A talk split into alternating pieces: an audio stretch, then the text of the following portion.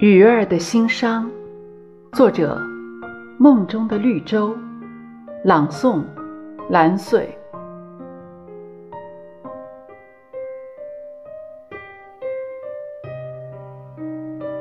在曾经的鱼米之乡，鱼儿从东城游到西城，努力寻找着自由生活的家园。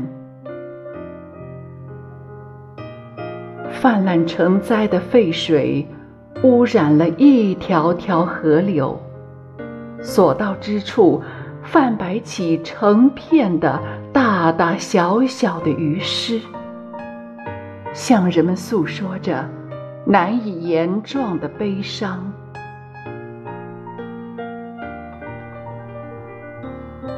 在污水横流的河流里，只剩下少量的鱼儿。奄奄一息，勉强的存活着，但这并不妨碍电鱼人锲而不舍的猎获，捕鱼人张网以待的陷阱，钓鱼人美味佳肴的诱惑。在圈养的池塘里，鱼儿不必为填饱肚皮而东奔西走。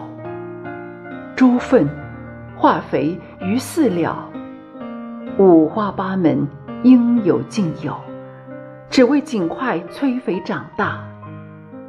可惜这速成的鱼儿，失去了应有的鲜美可口的原味。